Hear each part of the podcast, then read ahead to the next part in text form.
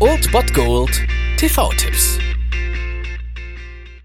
Tag gesagt und moin, hier ist euer Filmkonsigliere Marchi und wenn ihr den heutigen Abend auf der Couch verbringen wollt, dann könnt ihr ruhig den Fernseher einschalten und das sogar ohne den Bullshit-Faktor von RTL ertragen zu müssen, denn hier kommt mein Filmtipp des Tages.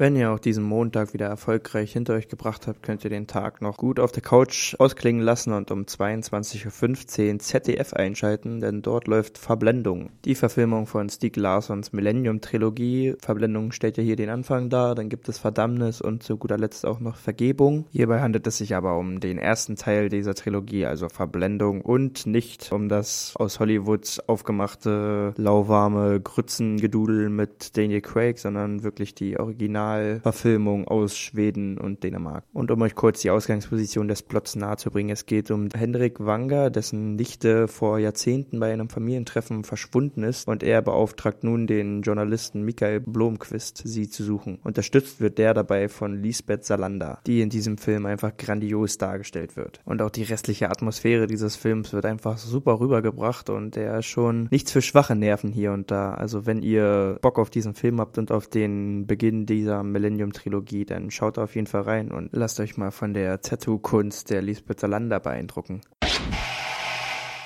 Das war es mal wieder von meiner Seite. Den TV-Tipp findet ihr auch nochmal unter Ernst FM. Dort haben wir auch noch einen Trailer für euch. Und ansonsten hören wir uns täglich 13 und 19 Uhr. Ihr habt auch heute wieder die Wahl zwischen Filmriss und Filmtipp. Und ich bin dann mal weg. Macht es gut, Freunde der Sonne.